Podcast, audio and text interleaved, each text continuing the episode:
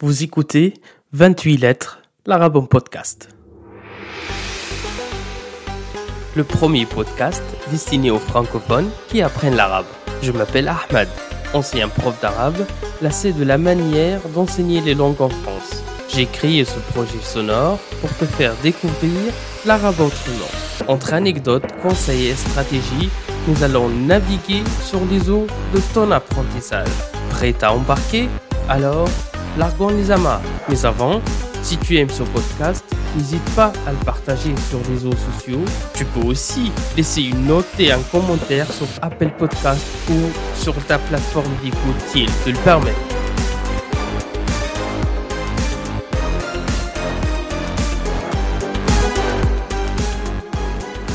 Ahlan wa sahlan dans ce 30e épisode de 28 lettres, l'Arabon Podcast. Alors, et avant d'aborder le sujet d'aujourd'hui, je voudrais attaquer la nouvelle année 2022 avec une annonce positive. C'est que le podcast s'approche des 7000 téléchargements et écoutes depuis son lancement. Par cette occasion, je vous remercie toutes et tous de votre fidélité et confiance. De même, je souhaiterais commencer le premier épisode en 2022 par cet avis qui m'a été envoyé d'Alexandra via la page Facebook du podcast. Alexandra est française, habite à Montréal, au Québec, et apprend le dialecte tunisien. Elle m'a écrit les phrases suivantes. Salut Ahmed, bravo pour ton podcast, c'est magnifique, moderne, rafraîchissant. J'étudie la Darija tunisien et tu m'encourages. T'es passionné et la qualité du contenu est impressionnante. Merci infiniment de partager tes connaissances. Fin des phrases. En toute transparence très sincèrement, les mots m'échappent pour te répondre, chère Alexandra. Quoi de mieux que de recevoir ces beaux messages d'encouragement, d'appui et de soutien? Shukran jazilan ya Alexandra. Et n'hésitez pas toutes et tous à me faire un retour sur les épisodes. Ça me fera toujours plaisir d'échanger avec vous et d'avoir votre avis sur ce qu'on présente ici. Pour le sujet d'aujourd'hui, j'aimerais bien commencer par la remarque suivante. T'apprends l'arabe? Ah là là, mais quelle galère, ça doit être difficile, non? Quel apprenant n'a jamais entendu une telle phrase concernant son choix de langue. Au nom de quel principe telle ou telle langue serait plus réceptive d'empathie, voire de sympathie qu'une autre? Qu'est-ce qui fait qu'une langue apparaît facile ou difficile à apprendre? C'est à partir de toutes ces interrogations que cet épisode va essayer de balayer quelques croyances limitantes qui bloquent ou qui freinent ton avancement en arabe. Le terme croyance limitante, ce sont des petites idées reçues, des stéréotypes à cause desquels on a tendance à se mettre des barrières, littéralement des barrières, et à se mettre des limites, des fausses limites qui t'empêchent de progresser en arabe. Ce qui est fou avec ces croyances limitantes, c'est que l'on répète souvent et qu'elles sont répétées autour de nous que l'on finit par les admettre et par les rendre comme des vérités, des fatalités, des choses qui vont se produire inévitablement.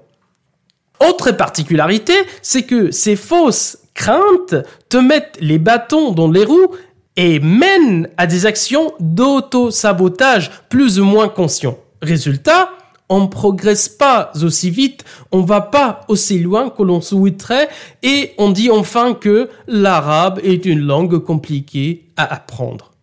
L'objectif de cet épisode est de revenir sur les six croyances limitantes que j'ai rencontrées le plus souvent chez mes étudiants et mon entourage. Bien évidemment, je m'arrête aujourd'hui sur les principales, sinon des croyances limitantes, il y en a à gogo, comme disent les jeunes, mais après, c'est plus du cas par cas ou qui concerne une seule catégorie précise d'apprenants ou d'apprenantes. Mais malheureusement, on peut pas tout aborder, sinon cet épisode va durer au moins 5-6 heures. Les résultats espérer de la discussion d'aujourd'hui, même si c'est un monologue et je parle tout seul au micro, c'est qu'à la fin de cet épisode, une ou plusieurs croyances limitantes te soient identifiées et du coup plus facile à surmonter et à t'en débarrasser, Inch'Allah. Une fois éloigné de ces idées, biaisées bien sûr, tu retrouveras plus facilement la motivation pour poursuivre ton parcours d'arabe ou pour te lancer si ce n'est pas encore fait.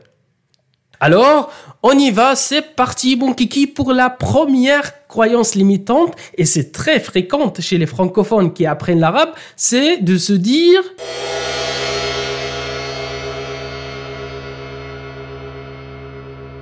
J'ai peur de mal faire la formation, de mal mener la formation linguistique. Et là, ça touche mon âme de prof de plein fouet. Pourquoi? Parce que on a été toutes et tous éduqués, formatés au système de la notation, notamment à l'école.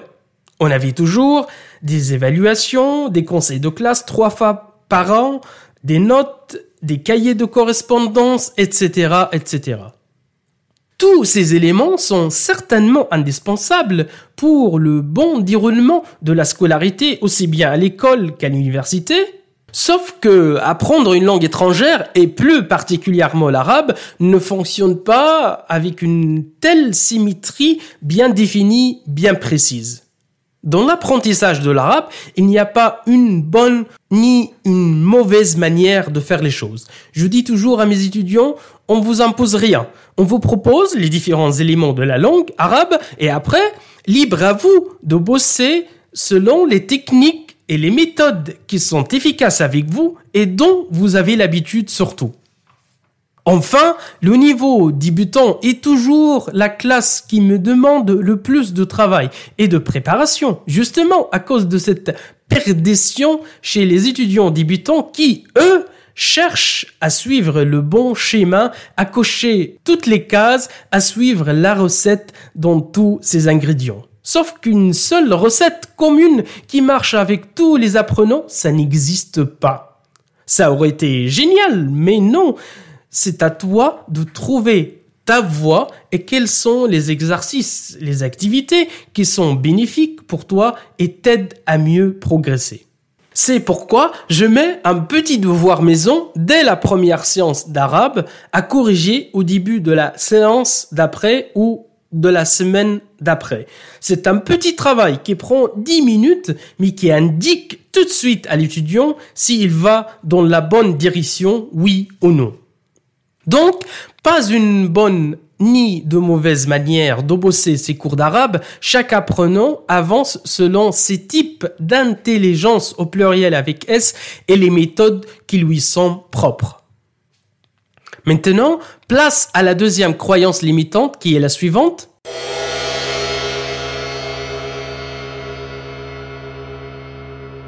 Ce n'est pas le bon moment pour me lancer dans l'apprentissage de l'arabe. Et ça, j'ai toujours entendu. Je vais attendre l'été pour avoir plus de temps. Ou au contraire, je le ferai dès la rentrée, dès septembre, pour être dans l'ambiance et le rythme scolaire, etc., etc. Mauvaise nouvelle, chers auditeurs, chères auditrices, le bon moment n'existe pas et n'existera jamais. Ce n'est jamais le bon moment pour attaquer un nouveau projet, un nouvel apprentissage ou une reconversion professionnelle. Si tu attends le bon moment pour te mettre dans l'arabe, tu vas beaucoup attendre, peut-être éternellement. Parce que le bon moment où à la fois tu as du temps libre à consacrer au cours d'arabe, plus des moyens financiers pour acheter des manuels ou s'abonner à une application d'exercice linguistique ou à payer les frais des cours, plus une possibilité de séjourner dans un pays arabe pour mettre en pratique tes connaissances en arabe, plus une motivation aussi forte que constante et durable pour poursuivre tous les cours et assister à toutes les séances sans relâche, sans ennui par moment, ah, ça n'existe pas et il n'y aura jamais le moment parfait. Et si t'attends le bon moment où l'apprentissage de l'arabe sera très facile, au point de ne pas sortir de ta zone de confort, à savoir le français, ça viendra jamais. C'est juste de la procrastination et à la fin de l'épisode, je te raconterai une anecdote personnelle concernant ce point précis. Un exercice qui pourrait t'aider à savoir si s'agit de la procrastination ou c'est vraiment pas le bon moment et de te poser la question suivante. Si je ne commence pas l'arabe maintenant, est-ce que je vais le regretter dans six mois ou pas? Si ta réponse est du type euh, euh, j'ai peur de ne pas y arriver, je crains ne pas être à la hauteur ou autre chose, autre crainte patati patata, c'est que tu te trouves dans une croyance limitante pure et simple. Et on passe à la troisième, justement, croyance limitante, c'est que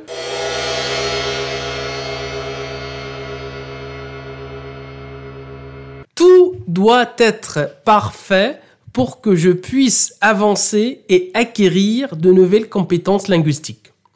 Le perfectionnisme, j'en suis victime, n'est pas seulement un mythe, mais il fait partie, il est une des manifestations de la procrastination active, c'est-à-dire c'est d'éviter une tâche prioritaire, voire urgente, mais laborieuse, en faisant autre chose qui n'est pas vraiment important ou qui peut attendre en tout cas. Exemple, quand on était gamin, on avait tendance à ranger notre armoire, nettoyer notre petite bibliothèque et remettre de l'ordre absolument dans notre chambre, toujours, toujours, la veille des examens ou d'un contrôle. Pourquoi? Pour éviter justement le travail de révision qui est encore plus lourd, plus chiant que de ranger ses affaires ou sa chambre. Le perfectionnisme, c'est-à-dire attendre d'avoir la bonne assimilation de tous les points grammaticaux, d'avoir une parfaite prononciation de l'arabe, de produire des phrases bien structurées, bien compréhensibles, etc., est aussi de la procrastination active. Parce que c'est tout simplement en faisant des fautes, des erreurs, que tu apprends le sens de tel ou tel mot, l'usage de tel ou tel verbe dans tel ou tel contexte. En gros, en faisant des tests, des échecs, en passant à l'action que tu vas t'améliorer. Tout ne peut pas être parfait d'entrée de jeu. En plus, le temps que tout soit parfait pour apprendre l'arabe, la langue elle-même aurait évolué, aurait changé, qu'il faudrait tout recommencer. Résultat, tu vas malheureusement rester figé au même point pendant longtemps. Très longtemps, très très longtemps, crois-moi. Attention, ce n'est pas un appel à faire un travail bâclé, à faire n'importe quoi et aborder les cours ou l'apprentissage de l'arabe n'importe comment. Non, non, non, non, loin de là.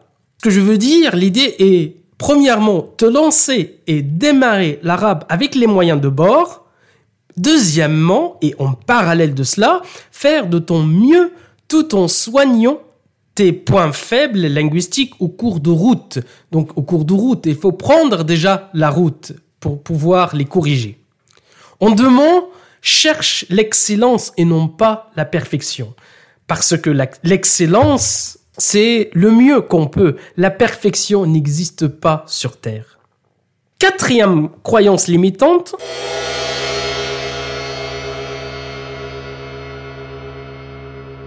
C'est de se dire hum, apprendre l'arabe, c'est trop compliqué, hum, ça va prendre beaucoup de temps et j'ai pas envie de m'embarquer là-dedans. Basta. Je comprends tout à fait que certains parmi vous soient découragés d'avance en voyant ce parcours d'arabe comme une montagne insurmontable ou bien certains le considèrent comme une activité énergivore et très chronophage. Mais non, ce n'est pas vrai. D'où l'importance des interviews chaque dernier mercredi du mois ici dans 28 lettres l'arbre en podcast.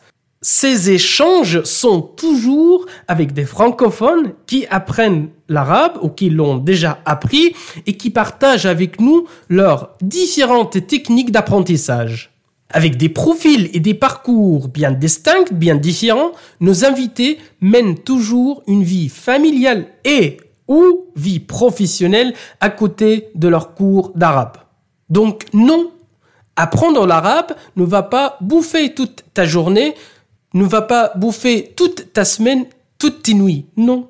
C'est du travail, certes, ce sont des efforts à dépenser, certes, mais c'est pas du matin au soir pour progresser. Surtout qu'il y a maintenant plein d'activités que tu pourras exercer, faire autre que d'être collé, euh, scotché au manuel et au bouquin d'arabe. Comme quoi, par exemple comme regarder des séries télévisées, écouter des chansons ou discuter avec des arabophones ou des arabisants qui peuvent te faire avancer sans passer par le cadre traditionnel de révision, à savoir euh, devoir, exercice, dictée, écriture, patati, patata, etc., etc. Et là, place à la cinquième croyance limitante.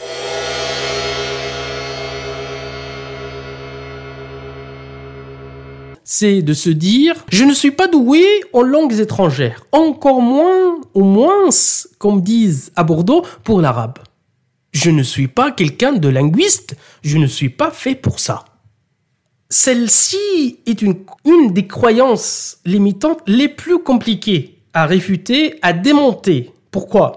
Parce qu'elle touche à la fois notre confiance en nous, mais aussi nos valeurs les plus profondes et les plus enracinées. Mes chers amis, puisque on commence, on démarre une nouvelle année, donc j'ai deux bonnes nouvelles à vous annoncer. La première bonne nouvelle, c'est que personne ne monopolise l'apprentissage de l'arabe. Et le mot doué en langues étrangères est très, très relatif. Par exemple, personnellement, j'ai dû apprendre l'anglais, le russe et l'hébreu durant mon parcours académique. Le degré de maîtrise et d'avancement dans chacune de ces langues variait en fonction de nombreux paramètres, certes propres à moi, mais également aux conditions extérieures du cadre de l'apprentissage. C'est-à-dire, est-ce que le manuel était adapté ou pas? Est-ce que le prof était investi ou pas? Est-ce que le suivi pédagogique était régulier ou pas? Est-ce que ce suivi était individualisé ou pas? Est-ce qu'il me convenait, était adapté ou pas? Etc. etc. Conséquence, on peut pas qualifier quelqu'un d'être doué en langues étrangères dans l'absolu. Il peut apprendre l'espagnol avec beaucoup plus d'aisance que l'allemand ou avec le turc ou l'inverse, mais donc pas de fatalité ni de fausses évidences. Et la deuxième bonne nouvelle, c'est que l'arabe, ça s'apprend. Prononcer et reproduire les sons gutturaux comme ha, ain, ou les sons propres à l'arabe comme ad écrire de droite à gauche, ne pas avoir de majuscules, commencer ses phrases avec des verbes plutôt que avec des noms, tout ça, tout ça, tout ça, ça s'apprend. Les personnes qui sont nées dans un environnement plurilinguistique, elles, elles ont certes une prédisposition d'apprentissage de nouvelles langues, mais ça reste une question d'habitude et de familiarisation, et non pas de gène ni d'héritage ou de transmission automatique d'une génération en génération. Et enfin, on arrive à la sixième et dernière croyance limitante d'aujourd'hui.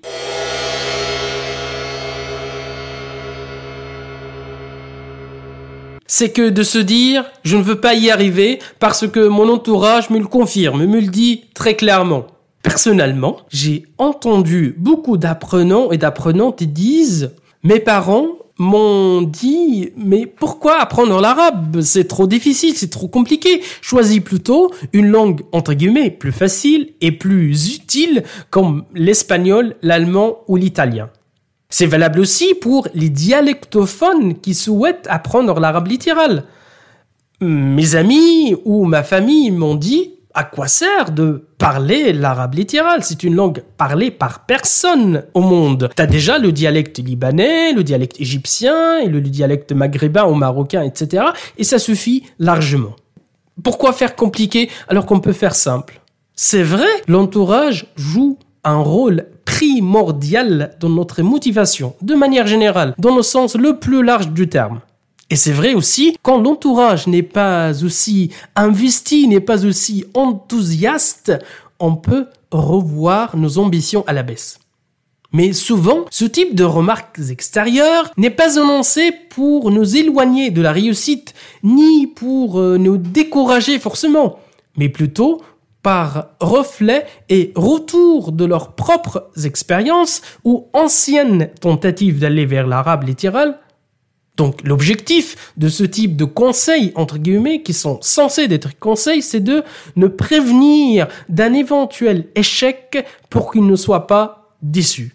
Par contre, ce qui en résulte, c'est que l'entourage nous passe consciemment, inconsciemment, bon gré, malgré sa propre croyance limitante. Mais ça, ça peut mettre à plat tout ton projet d'apprentissage. Ça pourrait aussi détruire ton potentiel et par conséquent ralentir vraiment, sérieusement, ta progression en arabe.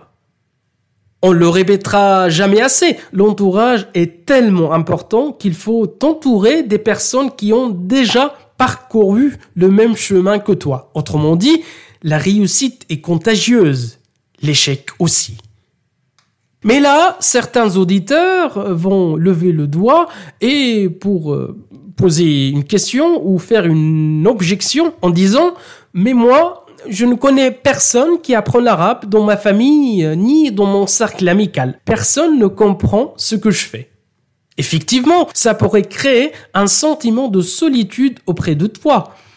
Mais grâce aux réseaux sociaux, s'il y a toujours un profit à tirer de ces réseaux sociaux, que tu pourras rejoindre une communauté d'apprenants d'arabe. Parce que maintenant, chaque institut, chaque établissement, chaque université ou chaque département d'arabe dans une université a ses associations étudiantes qui, elles, présentent sur Instagram, sur Facebook ou même dans des groupes de discussion privés via Telegram ou sur WhatsApp. Par exemple, moi personnellement, je suis abonné au compte Instagram de l'association Arabotech, l'association EMA, étudiant monde arabe de la Sorbonne, étudiant monde arabe d'Aix-Marseille, Sciences Po monde arabe, Assas monde arabe, etc., etc., j'en passe.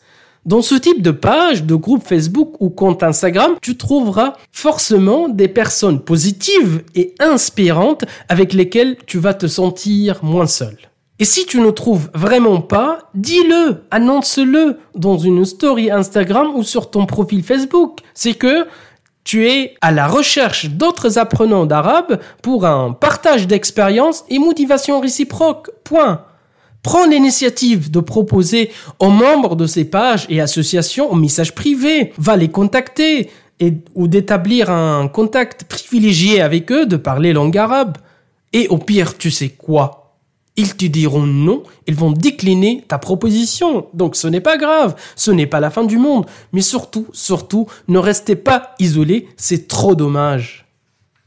Et voilà pour les six croyances limitantes les plus fréquentes. Et bien sûr, il y en a d'autres, mais espérons que cet épisode va t'aider à voir plus clair, plus clairement, à mettre le doigt sur certains points de blocage.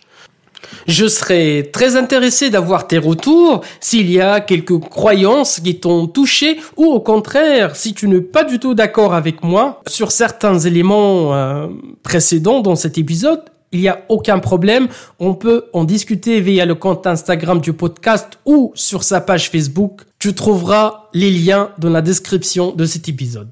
Cet épisode qui arrive malheureusement à son terme. Mais on va se retrouver, Inch'Allah, dans 15 jours avec une interview super riche où on va voyager dans les quatre coins du monde arabe.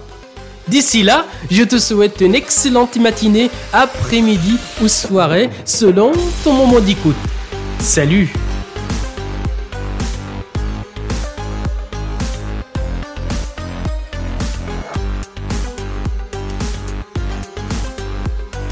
Merci de ne pas avoir quitté le navire en pleine mer. J'espère que tu es maintenant arrivé à bon port. Si cet épisode t'a plu, n'hésite pas à venir en discuter sur mon compte Instagram 28.lettres au pluriel ou sur la page Facebook du podcast, t'as le lien en description.